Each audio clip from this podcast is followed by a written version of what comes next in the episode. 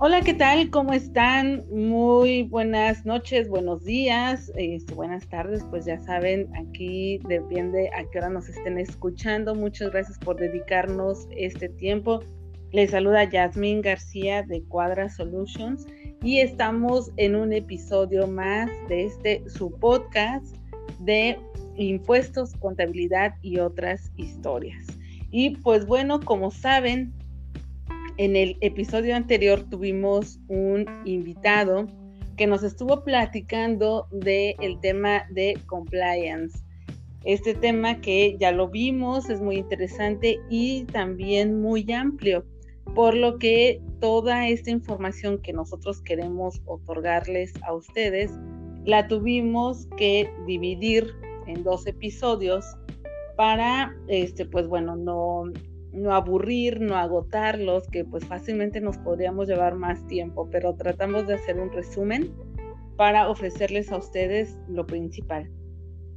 Y pues bueno, les decía yo, en el episodio anterior ya estuvimos platicando, así es que si no lo han escuchado, pues les sugerimos que lo escuchen antes de escuchar este, este episodio, porque pues vamos a continuar con el tema que dejamos ya platicamos cómo surge, qué es, etcétera, y hoy vamos a comenzar con los beneficios, todas esas ventajas que nos da tener un departamento de cumplimiento dentro de nuestra empresa. Y pues con ustedes el contador Roque Solís, que es el experto en estos temas de compliance. Contador Roque, ¿cómo estás? Bien, bien, gracias a Dios, todo bien, Yasmín. ¿Tú cómo estás? Que bueno, me da gusto. Pues también, mira, trabajando y eh, en algo que me hace muy feliz también, que es el podcast, de, es otro espacio en el que tenemos para platicar eh, con más libertad en cuanto al tiempo, en cuanto a la facilidad, porque siempre les digo a los escuchas que agarren su café, que pueden hacer su quehacer de la casa, pueden hacer ejercicio con sus audífonos, este, cualquier cosa que nos da la facilidad de este medio, que además de entretenerte, pues bueno, te educa y sobre todo pues te hace conocer otras cosas, aprender, que es como siempre lo que yo quiero transmitir, ¿no? Y pues bueno, para ya no entrar en más este, cuestiones, porque tenemos eh, muchos puntos importantes e interesantes que mencionar el día de hoy, pues vamos a, comenzar, Roque, ¿cómo ves? Con las ventajas. Platícanos qué ventajas tú que tienes ya experiencia en, este tema y que además te dedicas a este tema de cumplimiento, ¿qué ventajas podemos tener en nuestra empresa? Sí, mira, pues vamos a decir que dentro, pues entre beneficios y ventajas, pues obviamente y, lo primordial es que la empresa dé cumplimiento a toda la normatividad, ya sea este, de temas eh, en leyes o de otras normas, primero que dé, digamos, su, su cabal cumplimiento, ¿no? Para evitar precisamente, pues, eh, penalizaciones o sanciones, ya sea en temas, pues, tributarios, temas eh, de operaciones laborales, etcétera.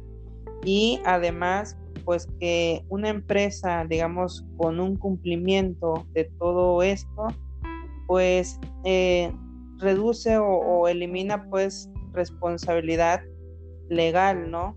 Ya sea de, tema penal o, o, de otro tipo de sanciones. Además que mantiene pues mejores prácticas corporativas o, dentro de los directivos de la empresa, también eh, genera una muy buena imagen o reputación de la organización que la lleve a cabo ante terceros, ¿no? ya sea ante clientes, eh, proveedores o con otras eh, entidades que tengan alianzas comerciales. También ayuda a mantener un buen pues control interno de sus operaciones, eh, genera confianza de los inversionistas, este, de socios comerciales, eh, entre otras cosas, ¿no? Y pues En el caso de que quisieran tener licitaciones públicas, pues también esto, digamos que le da, pues, eh, digamos, mm, pues que sea contratable, ¿no? Para efectos del sector gobierno o, tener créditos eh, bancarios, pues todo esto del cumplimiento, el que tú tengas una estructura muy bien armada y, con toda la normatividad cumplida y, que se vea, ¿no? En la empresa pues te da mucha confianza ante terceros y pues cualquiera, digamos, quisiera invertir, cualquiera te prestaría, cualquiera te haría un contrato, cualquiera te haría pues una transacción porque sabría que es una empresa, digamos, que disminuye sus riesgos y pues también se eh, trata de mitigar fraudes, ¿no? Internos y externos este, pues eso es muy, da mucho de qué hablar bien de una empresa, ¿no? Digamos que son todos esos los beneficios que pueden surgir a partir de, pues, un buen compliance, ¿no? Wow, sí, sí que son bastantes y eh, la ventaja competitiva, como tú lo mencionas, en caso de un concurso, ¿no? O sea, yo creo que sí te da otra imagen, te da otras credenciales, vamos a decirlo así, ¿no? Si se tratara como de una persona, que eso va a hacer, pues, que, que genere confianza, como tú dices, que se pueda tener un control interno en el que tengas el, los procedimientos para poder identificar un riesgo, pero además de poderlo identificar, eh, mitigarlo, resolverlo, solucionarlo, o sea, es, son muchas las ventajas que se ven y pues ya lo decíamos en el episodio anterior, pues ya no nada más son, es para ciertas empresas, como antes, que era pues para empresas que cotizan en bolsa, por ejemplo, fue lo que mencionamos, sino que ahora también ya cualquier empresa que decida tener esta imagen ante, como ya vimos, propietarios, empleados, inversionistas, clientes, proveedores, etcétera, ya cualquier empresa lo puede considerar, lo puede tener, lo puede implementar en su organización. ¿Cómo qué tipos de compliance, algunos ejemplos que tienes? Porque mira, yo sé que hay algunos que son obligatorios, ¿no? Que ya eh, no hay ni para dónde hacernos. O sea, que se hace o se hace, pero también hay otros que pueden ser optativos o que es recomendable tener un área de compliance. ¿Cómo qué ejemplo nos puedes dar en estos casos? Sí, mira, yo particularmente este, lo divido, digamos, en dos tipos de compliance, que como tú me mencionas es el, el de entrada, el obligatorio, y pues eh, yo veo también que hay un compliance optativo, ¿no? Eh, dentro del obligatorio, pues el, más común, el más común y el que todos sin duda van a aplicar es el compliance fiscal, ¿no? Este, todas las leyes tributarias, sin duda alguna, las tienes que aplicar porque, pues, si no, ya sabes, vienen las, las sanciones, los créditos fiscales, etcétera. Pero también este, las leyes mercantiles para los comerciantes, ¿no? Hablamos de Ley General de Sociedades, este, Código de Comercio, y algunas otras leyes eh, correlativas, como mencionábamos anteriormente, también pues las leyes civiles y, últimamente, eh, y también vamos a hacer más énfasis en eso, son las leyes penales que muchos ah, empresarios a veces no tienen como digamos en el radar que pudieran pues este un mal manejo de una eh, persona moral de una empresa pudiera tener implicaciones penales, ¿no? Y por el otro lado, digamos, por otro segmento, el, optativo, pues es, son, es un compliance que si bien puedes o no tenerlas y, no vas a tener ninguna sanción, pero que a, la vez te van a ayudar eh, a cumplir, digamos, con los, las demás regulaciones que, que, ya mencionamos, ¿no? Por ejemplo, tus políticas o controles internos eh, nadie te va a llegar a multar si tienes o no este, políticas de, vamos a decir, por ejemplo, de contratación de proveedores. Nadie te va a imponer una multa si la tienes o no, pero te va a ayudar este, mucho pues a tener una buena, digamos, este, eh, integración de expedientes de proveedores, ¿no? Y eso vamos a relacionar ahorita con temas, por ejemplo, fiscales, que lo vamos a ver.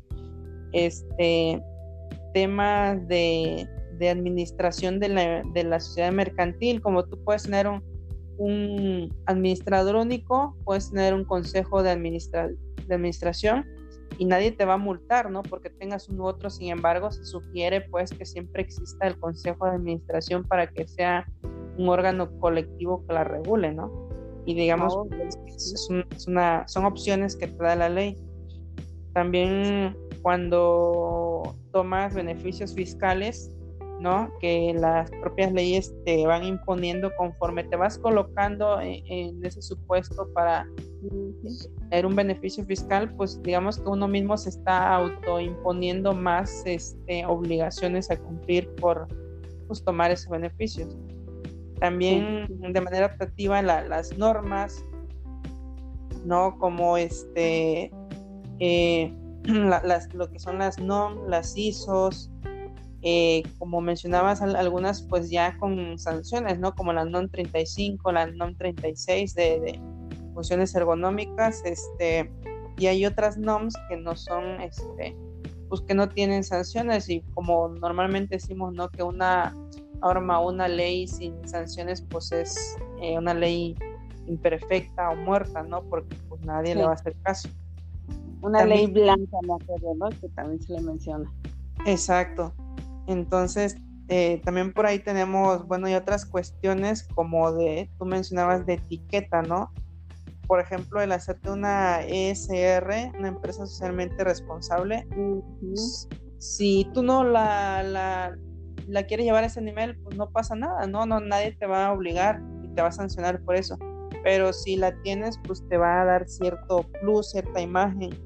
También el ser una empresa este, donde tú digas ah, que es un buen lugar este, para trabajar, pues te da mucha, muy buena imagen, ¿no? O también las famosas empresas de etiqueta verde, ¿no? Que ya tiene que ver pues con temas ambientales sin embargo, cuando tú ya te colocas, digamos, eh, para tener esa etiqueta o esa normatividad, pues ya se te vuelve, por así, este, te autoimpones esas reglas, ¿no?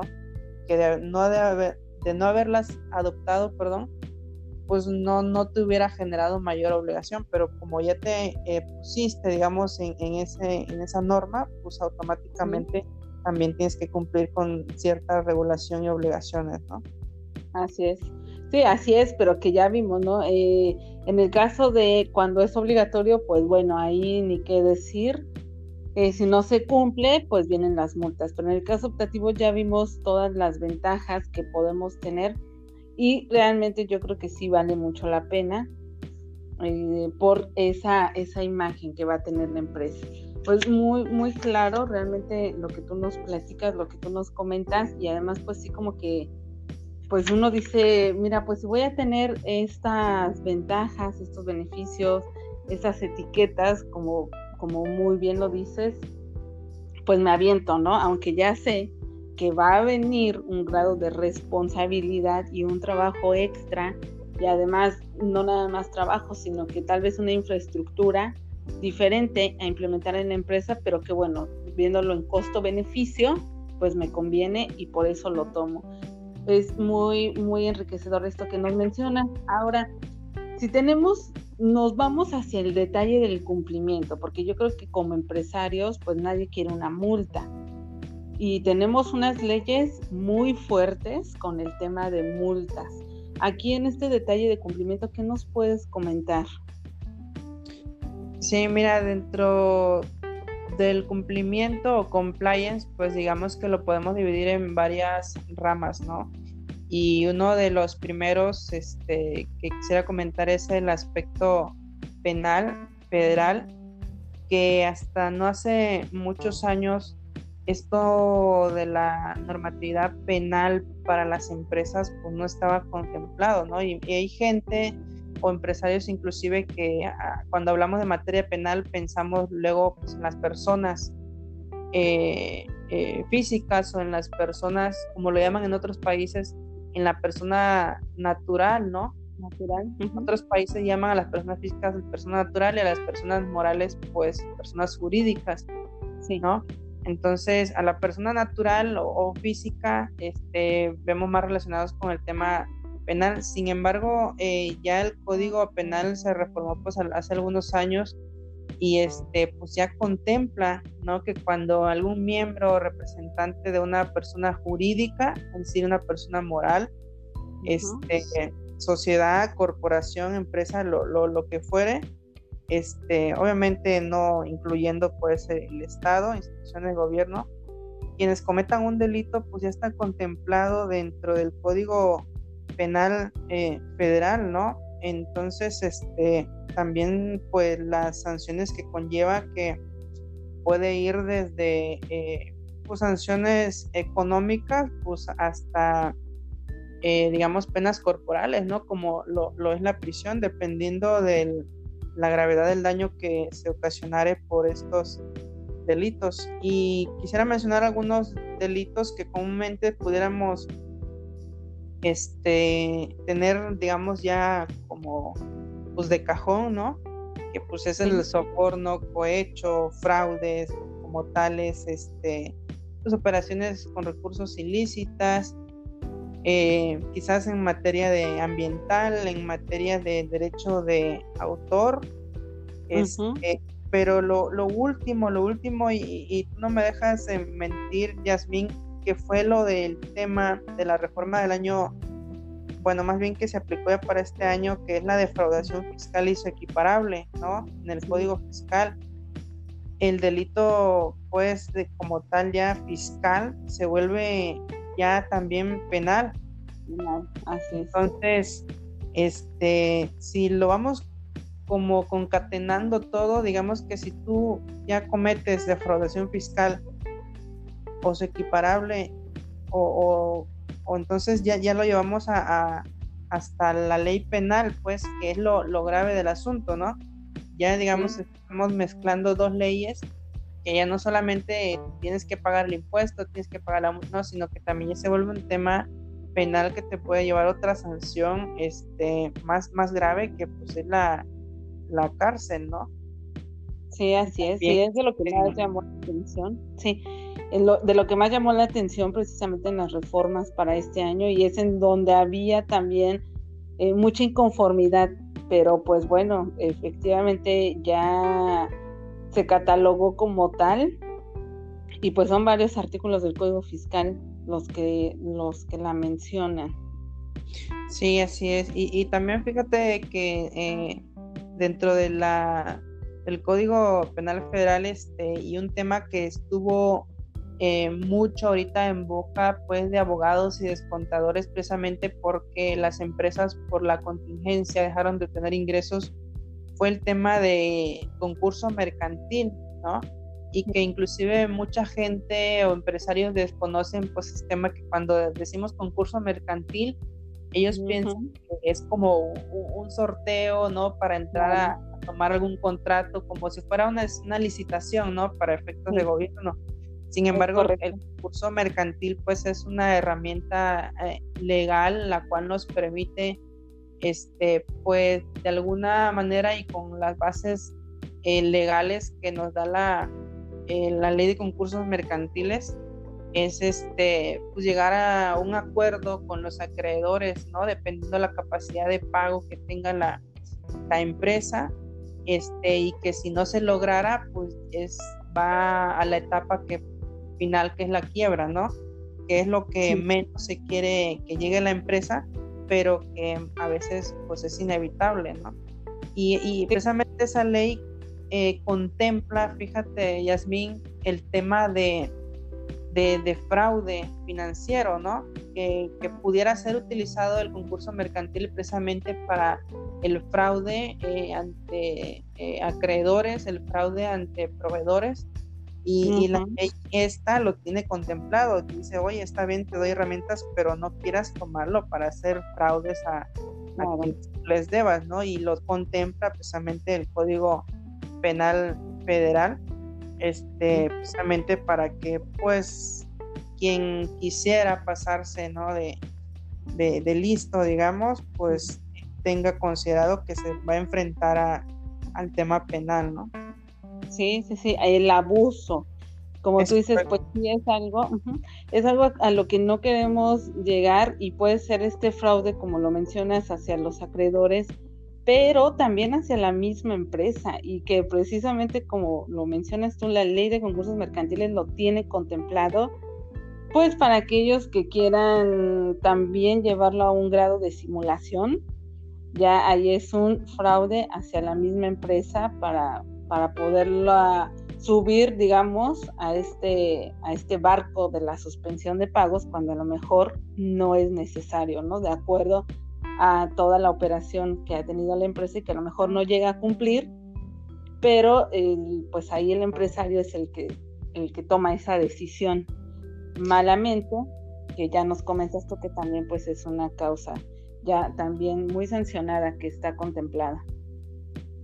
Sí, así es. De hecho, este, pues es lo que prevé la, la ley y, que el departamento pues, de compliance como tal debe de informar, ¿no? A sus socios accionistas porque o, directivos, porque finalmente, digamos que es otra labor de, del compliance advertir, este, prevenir todo este tipo de situaciones, ¿no? qué, implicaciones pudiera tener o, en su caso si se va a llevar a cabo, este, qué beneficios, qué riesgos se asumen de llevar a cabo pues ciertas operaciones. Sí, pues entre más nos platicas, más veo la necesidad, fíjate, de tener este departamento.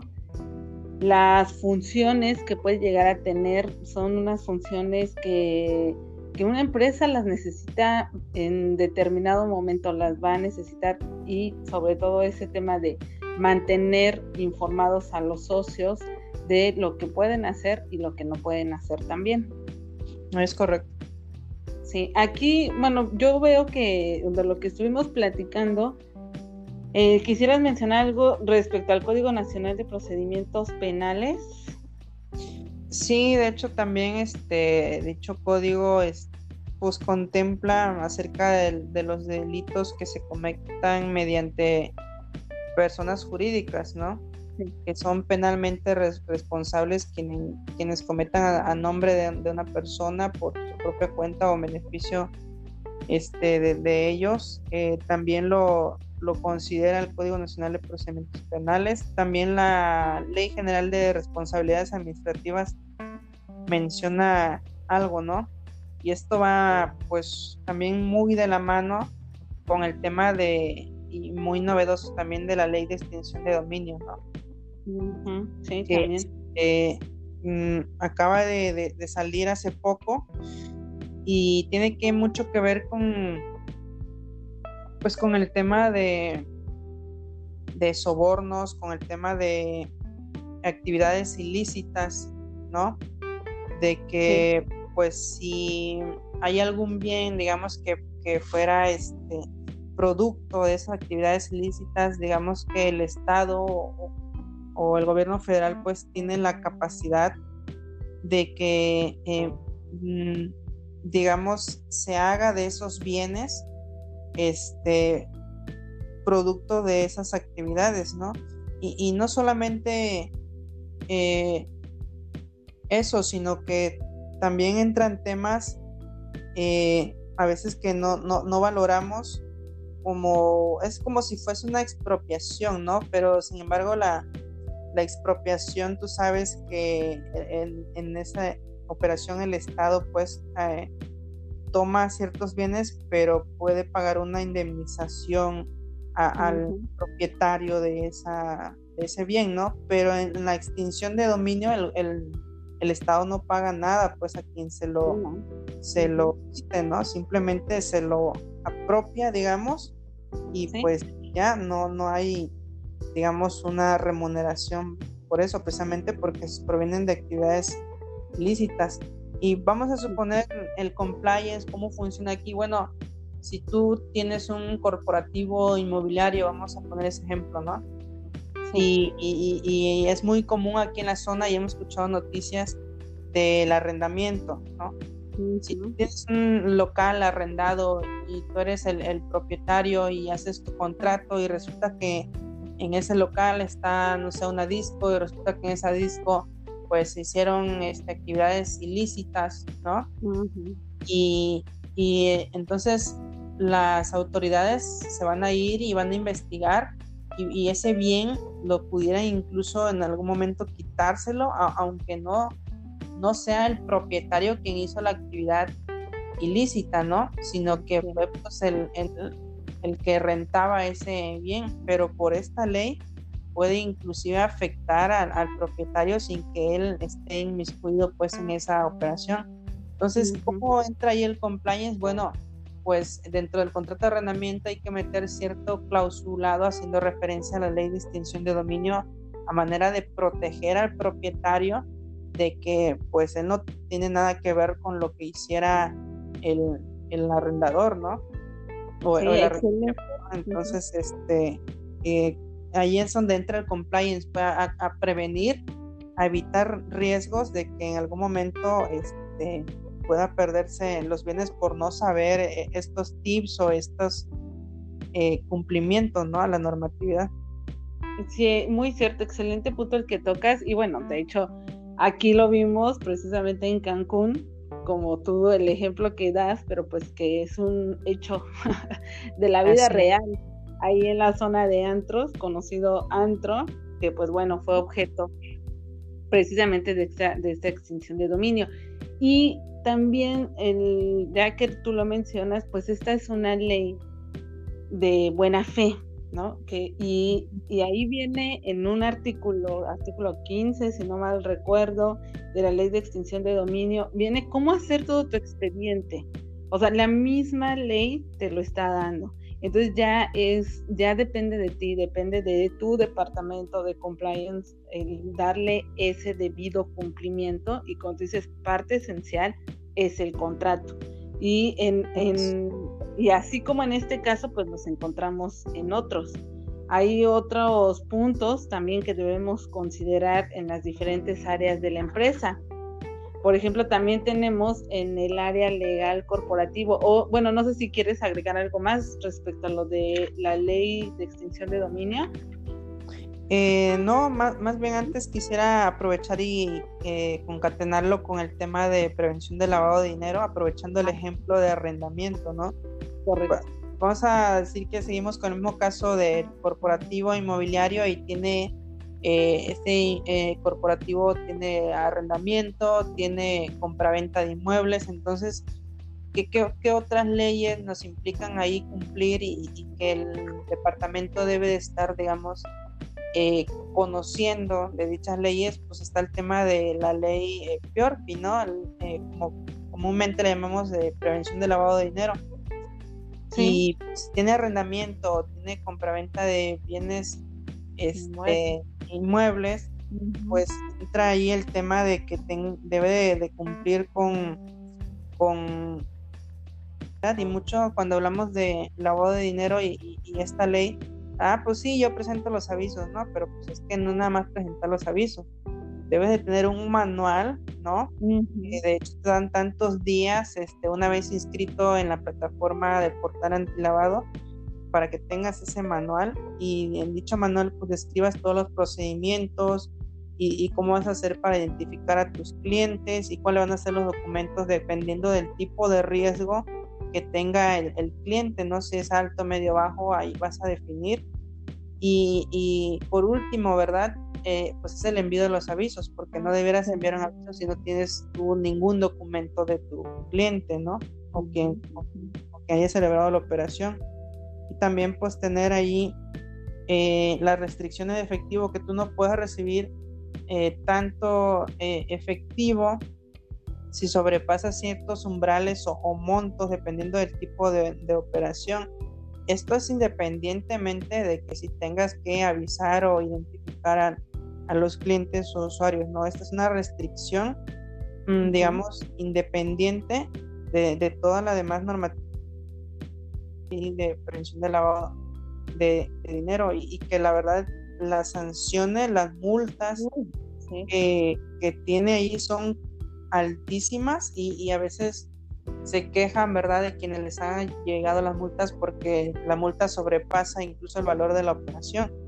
pero pues, bueno, ese ya será otro tema, ¿no? Si es peleable o no, pero bueno, mientras asistan las multas y que también puede llegar al tema de penas pues corporales, ¿no? Como la, la prisión. Sí. Sí, no, está increíble, increíble, ya pues hace varios años que tenemos esta ley y, de verdad que yo cuando me enteré, o sea, dije, wow, casi me voy para atrás, o sea, de los montos que se manejan, de las multas que en muchas veces inclusive es más de lo que vale tu, propia empresa, ¿no? Sí hay que tener mucho cuidado. Y es que me, me, llama mucho la atención también que tú nos mencionas, es un manual, no es nada más ve y cumple con tu aviso, es un manual, o sea, es todo, todo lo que engloba, todo lo que debes tener de tus clientes, todo el expediente armado y todo eso te lo pueden pedir en una revisión. Y no es nada más, ya tengo mi aviso, ya lo presenté. Como tú dices, si vas a presentar un aviso, pues bueno, es porque atrás de ese aviso ya viene cómo fue que fuiste armando ese aviso, precisamente. Todos los datos que, que, utilizaste para llenarlos, de dónde los obtuviste. Es correcto. Muy interesante en este tema. Y pues bueno, ahí ya te decía yo también en el área legal corporativo, a veces también pensamos que bueno, ya creé mi empresa, eh, ya tengo aquí mi acta constitutiva y se nos olvida, ¿no? Pero también hay una serie de requisitos que debemos seguir ahí que nos puedes platicar. Mm, sí, mira, dentro del tema legal corporativo, pues como este sabemos no solamente pues la constitución de la empresa, ¿no? Sino que también conlleva un mantenimiento y, ese mantenimiento eh, legal no debiera ser, digamos, por cumplirlo, sino que realmente debieran, pues, eh, por ejemplo, celebrarse las asambleas, ¿no? Eh, discutir las operaciones de las empresas, aprobar a conciencia los resultados de las empresas, saber cómo está la situación financiera eh, constituir las reservas legales que correspondan, este, y todo de todas estas decisiones, pues tomar notas en las actas de asamblea correspondientes, ¿no? También involucra tener pues el registro de accionistas, que la propia ley dice, ¿verdad? Que si no, si no está inscrito el accionista en dicho registro, pues no es accionista, ¿no? Sí. Así lo tengas tú en tus actas, así lo tengas en, en otro lado, en la contabilidad donde tú quieras, pero legalmente si no existe este registro, pues no es accionista de nada, ¿no?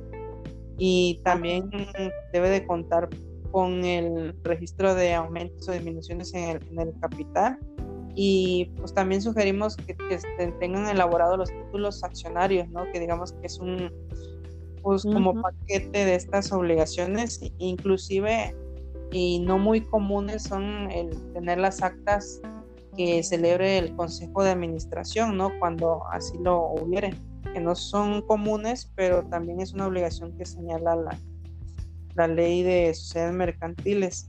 Y últimamente en la reforma, si no me equivoco, a finales de 2018 también hubo por ahí un tema de, reforma en donde involucraba ya dar avisos no a la, en la Secretaría de Economía ciertas operaciones como por ejemplo pues el cambio de accionistas. ¿no? Cuando hay cambio de accionistas en una empresa, no solamente basta el acta de asamblea, no solamente, eh, inclusive el, el, ahora este el aviso que se presentó hace poco, ¿no? más tarde en junio, para efectos fiscales, es independiente del aviso que se debe dar en la Secretaría de Economía, ¿no? Es correcto. Y así temas como de fusiones, sesiones, liquidaciones, pues tiene cierta regulación y, que no deberíamos dejar pasar por alto, ¿no? A los avisos, eh, como te mencionaba la Secretaría de Economía, ya que sin ello, pues legalmente tengas el, el acta, tengas todo lo demás, si no tienes esto, pues cualquiera, digamos, podría eh, solicitar la nulidad de la operación, ¿no? Porque no está cumpliendo con toda la norma legal. Sí, así es. Y creo que es un área de oportunidad para nosotros contadores que a veces tenemos otros ámbitos en donde podemos incursionar también. Digo, aquí ya es un tema muy de abogado también, pero, eh, o sea, decirle al cliente, ¿no? Aquí está esto, se necesita esto. Ya lo veíamos que, bueno, en otras ocasiones lo he visto que en, temas, por ejemplo, de prevención y lavado de dinero, a veces se cree que el contador es el que debe presentar los avisos, pero pues ese ya es otro, como tú también bien lo dijiste, ¿no? Ese ya es otro tema y si ya no, definitivamente no es responsabilidad. Pero eso no quiere decir que el contador no pueda también participar de ello, como en, el, en esta eh, área legal corporativa, como bien lo mencionas, el movimiento de estructura accionaria o cómo está la estructura accionaria y así lo presentó el SAT. Debes avisar si hay cambios, pues dentro de los 30 días siguientes, pero si, si tienes cambios que no has reportado o desde que se constituyó tu empresa, entonces presenta el aviso. También, como vemos que van juntas, igual van de la mano un cumplimiento con el otro. Si no tienes estos movimientos de estructura accionaria, entonces, ¿cómo vas a presentar y a cumplir en otra área donde te puede ocasionar también una multa, como en este caso de este aviso famoso, ¿verdad? Porque estuvo y además que se juntó, digo, paréntesis, que se juntó con el tema del último día para la declaración anual de personas físicas, nombre y el portal del SAT, tronó, como obviamente se... Sí, es correcto, nos la complicó mucho el SAT junto con declaraciones anuales de personas físicas, los avisos de sus accionistas y los avisos eh, del tema de plataformas digitales, ¿no? Sí, es correcto. Sí, sí, sí, no. Se juntó, se juntó ahí, se, se les juntó el, el planchado con el lavado. Así Como luego dicen por ahí, muy coloquialmente. Pero, este, bueno, siguiendo estos temas eh, muy interesantes, ahora vamos con el tema fiscal, que hay, uff, aquí hay mucha tela de dónde cortar. Aquí, como qué puntos son esos puntos claves o que no debemos de perder de vista en este tema del compliance fiscal o de obligaciones fiscales. En el compliance fiscal, bueno, hay un sinfín de obligaciones, sin embargo, voy a mencionar algunas y, quizás eh, para cierto nivel de, pues, de contribuyentes, ¿no? Este, donde las operaciones son, pues, significativas. el estudio de precio de transferencia, que es importantísimo, este, pues, se cuente con él me parece que por ahí una excepción este, de personas que, si no me equivoco, sus operaciones o sus ingresos, 4 millones, pudieran no tenerlo, pero a partir de esos montos pues ya es obligatorio para todos, ¿no? Y, y, no precisamente aplica para las empresas que realicen operaciones con partes relacionadas en el extranjero, sino también con nacionales, porque la idea antes era que, ah, solo las multinacionales, no, ahora también es para todos los contribuyentes mexicanos que celebren operaciones con partes relacionadas este, México o en el extranjero. Luego también pues de ahí mismo deriva la informativa de, precios, ¿no? Que es básicamente quienes, y, de ahí de la mano surge la otra obligación que es quienes presenten la, la declaración informativa de situación fiscal ¿no? Tienes, este, presenten eso, pues también tienen que presentar la eh, informativa de precios, ya sea la, la local, este, la de, la de país por, por país, ¿no? O, la, la, la transnacional, que tenemos ahí como tres bloques de declaraciones que la que normalmente se manejan, digamos, para pequeñas empresas, pues es la de la local, ¿no? Sin embargo, pues este pues ya son montos significativos de, operaciones, ¿no? También tenemos este eh, a los avisos de ciertas deducciones, como pudiera ser este eh, si vas a deducir cuentas incobrables, pues tienes eh, cierta fecha en febrero para presentar los avisos y cumplir con esta normatividad para poder deducirlas, ¿no? Que si no lo haces, pues no, no debieras de, aprovechar esos beneficios. El tema también, y a veces no muy conocido, el de operaciones relevantes, y no, y no me refiero a, operaciones relevantes de, de los avisos de las instituciones financieras, sino me refiero a operaciones relevantes que vienen en el propio, eh, en la ley fiscal o el código fiscal, de que entre otras son operaciones ya eh, superiores a 60 millones, ya sean ajustes de precios de transferencia, ya sean este, eh, operaciones de derivados, ya sean operaciones de reestructuras que superen los 60 millones, pues serán sujetos de una informativa que se denomina operaciones relevantes, ¿no? Sí. También otro tema de reforma que fue el de esquemas reportables, que ahorita por ahí muchos lo tienen en el olvido porque no ha empezado. Sin embargo, la disposición dice que las operaciones van a reportar en 2021 son las que se celebren en 2020. O sea que las operaciones que estamos celebrando ahorita y caigan dentro de esos esquemas reportables, pues ya se van a tener que informar, ¿no? Y muchos ahorita están haciendo operaciones que son esquemas reportables y, ni siquiera han volteado a ver cuáles son, ¿no? Entonces hay que estar monitoreando eso, pues, y no es que sea bueno o malo, simplemente se van a informar. También la obligación de, del DICIF o, o la obligación optativa del dictamen fiscal, eh, dictámenes fiscales para efectos también de, de IMSS, de Infonavit, este, o impuestos locales. También tener en cuenta la reforma de, que ya vimos también de delito de defraudación fiscal y el famoso tema de materialidad y razón de negocio, ¿no? Que ahora no basta con tener una factura, un contrato, no, sino que también tiene que tener la materialidad que, con la que se puede haber llevado a cabo la, la operación y que esta operación tenga una razón de negocio, es decir, que haya un beneficio económico ante todo, ¿verdad? Que el beneficio fiscal. Entonces, todos estos temas tenemos que tener cuidado de estarlos cumpliendo y, no solo cumplirlos, sino documentarlos, porque a la hora de revisiones fiscales, pues nos van a, vamos a tener que evidenciar o justificar todas estas operaciones con lo más que podamos, ¿no? Para poder pueden desvirtuar las operaciones que nos hicieran las autoridades fiscales. Sí, sí, sí, todo ese soporte legal y pues bueno, como vemos hay muchísimos temas aquí eh, y como tú ya lo decías, o sea, se van a reportar el próximo año y ahorita con todo el tema de la pandemia han surgido diversas estrategias, han surgido diversos, diversas operaciones y que quizá por ahí le estemos perdiendo el ojo eh, y, que caiga dentro de estos supuestos, efectivamente, como lo mencionas, de esquemas reportables. Entonces, si es necesario, yo creo que estamos a tiempo y además porque puedes tú estarlo haciendo en este momento, el siguiente año lo vas a informar, pero si eh, la autoridad te lo niega, ¿no? Porque ellos son los que van a, a, integrar el comité y van a decir si ahora sí que si cumple o no cumple, o si pasa o si lo aceptan. Si te lo niegan, pues, entonces te van a echar tu operación para atrás. Y tienes que estar preparado. debemos estar preparados, bien lo señalas, no perder de vista, cumplir con las declaraciones que nos tocan, que ya quedaron eh, pocas declaraciones informativas, pero eh, las que quedaron son bien importantes.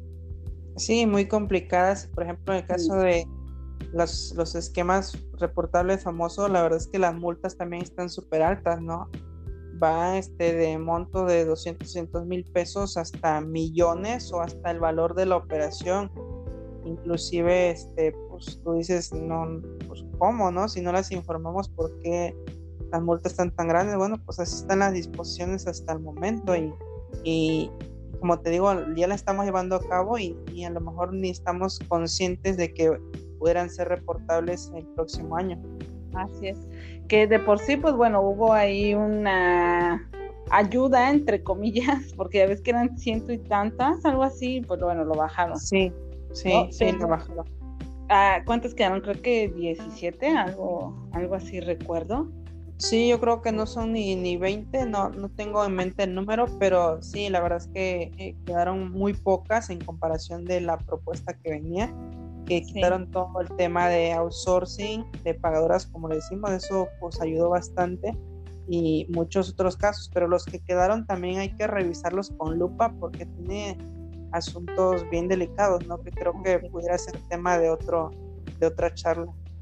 Sí, sí, sí, tenemos aquí muchas cuestiones, muchas cuestiones importantes y que no hay que dejar pasar.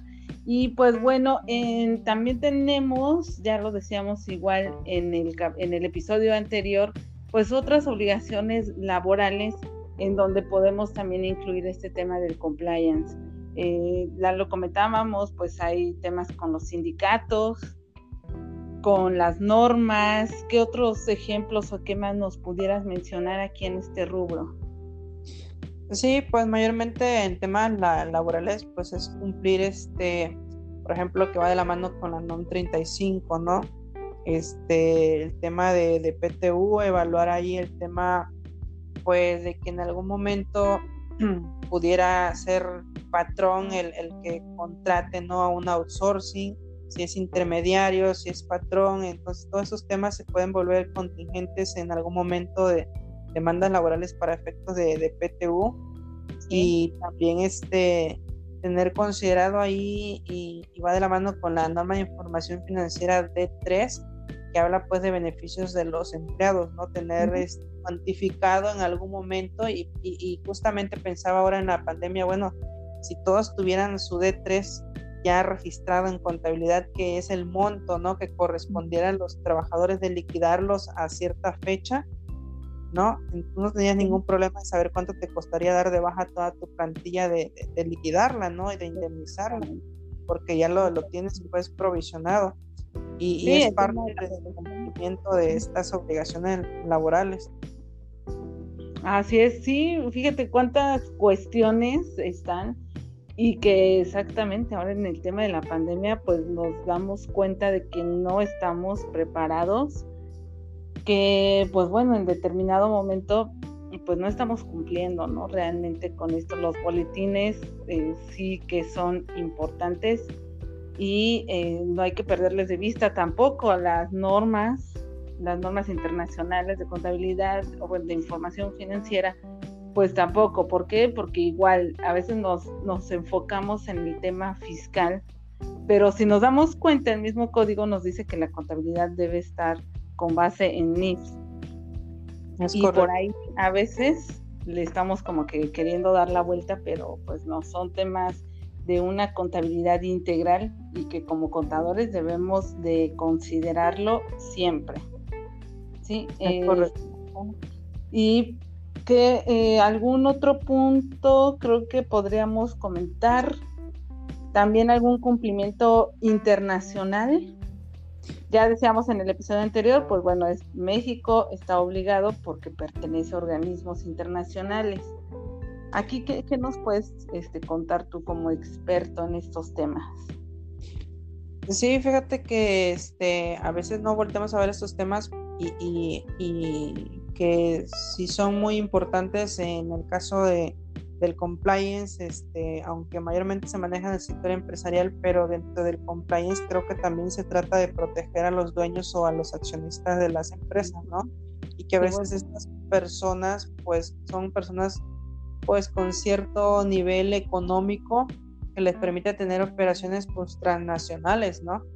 Entonces, tener una cuenta en Estados Unidos, Canadá u otro país, los hace ser sujetos a, temas de, pues, de transparencia fiscal y financiera como lo es el FATCA y el CRS, este, por sus siglas en inglés, eh, que México tiene celebrado con Estados Unidos de, transparencia financiera, ¿no? De que tiene que informar las cuentas eh, bancarias y los saldos de, que tienen aquí en México para Estados Unidos y viceversa, ¿no? Entonces esto es muy importante también para, es como extra fiscal, pero a la vez que está casado con el tema fiscal, porque pues, si tienes ingresos en el extranjero, deberás también considerarlos para tus anuales de los accionistas, de los socios, ¿no? Entonces, a veces no lo volteamos a ver y dice, ah, que, oye, si no metemos los ingresos de Estados Unidos, ah, pues no lo metan, no, nadie está, no, sí dice, y precisamente está en esta normatividad, ¿no? Y que también el, el SAT tiene conocimiento de, eso, inclusive está pues este, relacionado ¿no? con, con Secretaría de Hacienda todos estos temas. Y pues ya por último, este, Yasmín, quisiera nada más comentar ahí que, como tú decías, el tema de norma de información financiera, que muchas veces lo dejamos al lado, pero eh, eh, es, es, la base, ¿no? La contabilidad es la base de muchos de estos reportes. La contabilidad es la base, por ejemplo, para el cálculo fiscal. La contabilidad es la base de si, tú quieres eh, identificar si tienes este, operaciones relevantes, esquemas reportables, si tienes que informar avisos de o, o, cumplir con normatividad de PLD. O sea, la contabilidad es la base. Y para tener la contabilidad el deber ser, digámoslo así, pues tienes que cumplir con las normas de información financiera, ¿no? Y también hay cambios respecto de estas normas, por ejemplo, eh, la norma de 4, ¿Sí? que habla pues de este, impuestos a la utilidad, que llamamos impuestos diferidos, como le llamamos comúnmente, este, ahora también hay que informar eh, dentro de esa información la, los contingentes fiscales que pudiéramos tener o los créditos fiscales que pudieran haber. Entonces, si tú vas a, un dictamen, digamos, y te revelan y revelaste también allí en, tu estado financiero este de 4 y revelas que hay pues contingentes fiscales o créditos fiscales u operaciones, por ejemplo, estoy pensando con 69, debieras manifestarlas en esos estados financieros. ¿Y qué pasa si estos estados financieros en algún momento te los pidiera la autoridad fiscal? Pues si la autoridad fiscal estuviera actualizada, ¿verdad? En temas de NIF, pues ahí va a ser, ah, me voy al D4 y veo cuáles son tus partidas contingentes y esas partidas te las reviso y fácil te, me voy a ese rubro y, te fiscalizo, pero en dos, tres minutos, ¿no? Totalmente de acuerdo. Para bien o para mal, pues la Secretaría o la Autoridad Fiscal no está muy metida en ese tema, pero es importante que nosotros a nivel compliance lo sepamos, ¿no? Y pues con este tema de la pandemia también evaluar ahí las nuevas normas de eh, ingresos y costos por contratos de clientes, porque sin duda nos van a afectar, ¿no? En todo esto, pues está afectando toda nuestra operación y en momento, pues evaluar o, sacar alguna nota de, del negocio en marcha, ¿no? Porque estoy seguro que en estos momentos muchos negocios ya han dejado de ser negocios en marcha y están desafortunadamente postulándose pues a allá una liquidación, allá otro tipo de, salidas que no son las mejores, ¿no? Sí, sí, exacto. De hecho ya el comité de normas de NIFS el comité de aquí en México, pues ya lo decían ellos, ¿no? O sea, van a cambiar, o sea, ya lo vemos venir, van a cambiar las normas, ¿por qué? Porque la contabilidad se basa mucho en experiencias pasadas o en hechos eh, como tú lo conoces, es lo que vas a hacer y es como lo vas a registrar. Pero pues ahorita tenemos algo que no conocemos, no conocemos y pues las normas se tienen que ir adaptando también. Entonces, como tú lo mencionas, así tal cual, en su momento va a salir y hay que estar listos, hay que estar preparados con nuestra contabilidad, contabilidad al día y prevención ante todo. Así es. No dejar pasar estos intercambios de información financiera que ya los mencionabas y por ahí decía, decía yo también, en México es de los países que más tratados tiene, pero como me lo mencionaba un profesor en la maestría, en el tiene más tratados, ¿por qué? Porque también le conviene, porque viene junto con ello precisamente este intercambio de información y que los empresarios y, a veces también nosotros pensamos que como la cuenta está en Dinamarca, por ejemplo, pues ni quien se entere. Y, bueno, en, esos, en esas cuestiones de mover el dinero de aquí para allá y de darle vuelta y un puente y hacerlo así, en esos, en esos puntos también hay información, hay cruces de información y que como ya lo mencionaste, la Secretaría de Hacienda lo sabe. Eh, que quizá no lo haya no lo haya mencionado, no lo haya detallado o no lo haya requerido, pues no significa que no pueda obtenerlo en determinado momento. Pero pues bueno, pues así estamos y pues estoy más que complacida con este tema. Aprendí muchísimo, muchísimo, contador Roque, y me quedé fascinada de verdad de todo lo que trae implícito este tema de cumplimiento. En todas las leyes donde estamos y donde están nuestras empresas también, o nuestra actividad como persona física, que no estamos exentos, o sea, esto no es nada más para las empresas, ¿no? Eh, por ejemplo, en los temas de prevención de lavado de dinero, pues no importa, persona física, persona moral, te dedicas a esas actividades, pues a cumplir.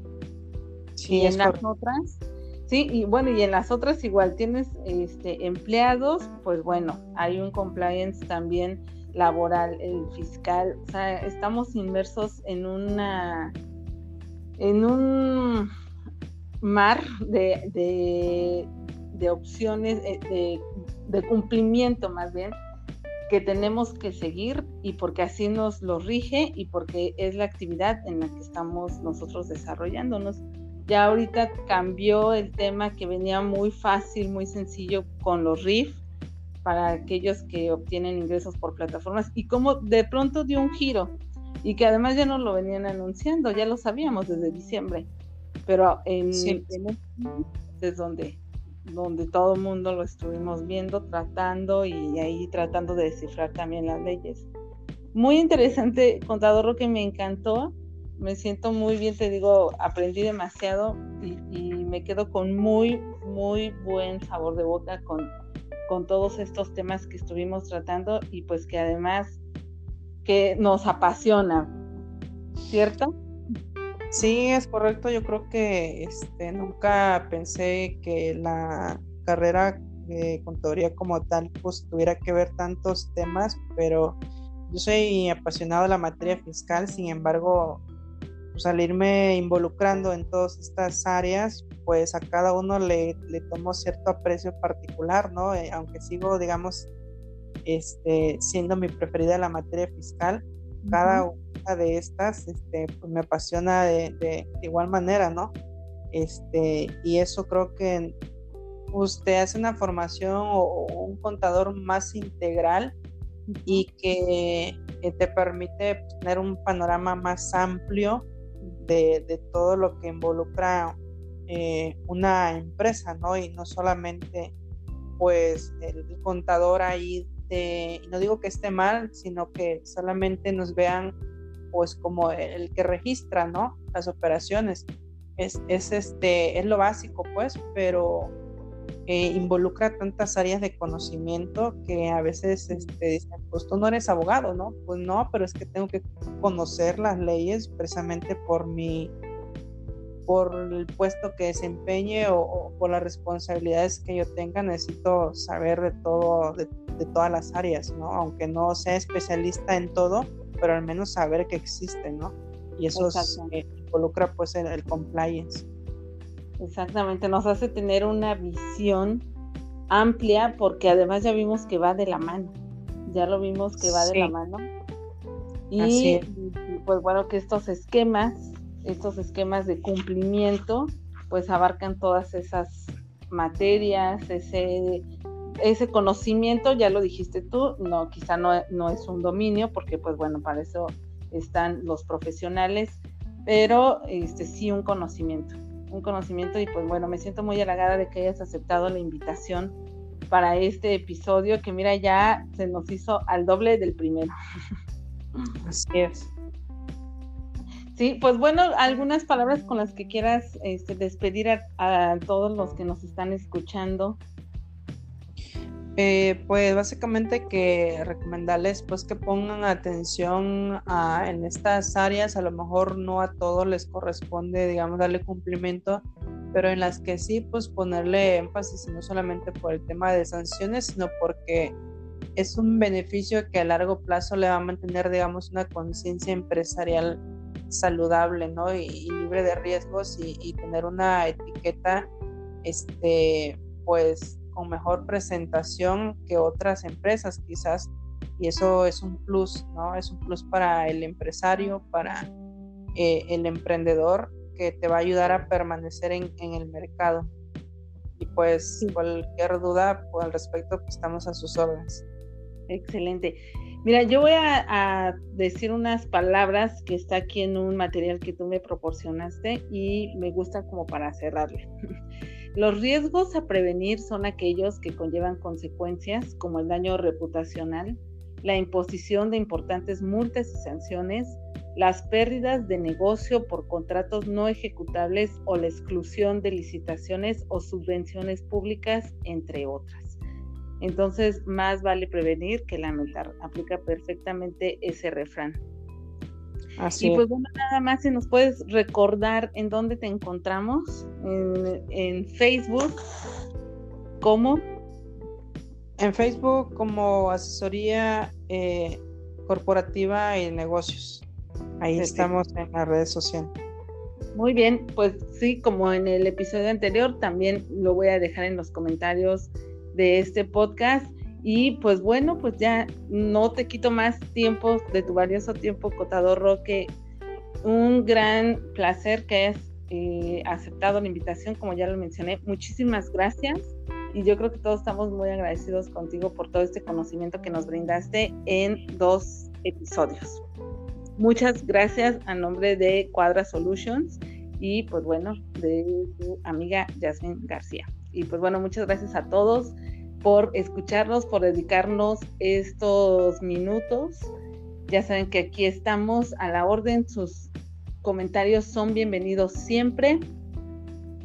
Y pues bueno, no me queda más que citarlos dentro de 15 días con un nuevo episodio de este su podcast. Contador Roque, muchas gracias. Muchas gracias, Yasmin. Hasta luego. Que estés muy bien. Hasta luego. Gracias a todos. Hasta pronto.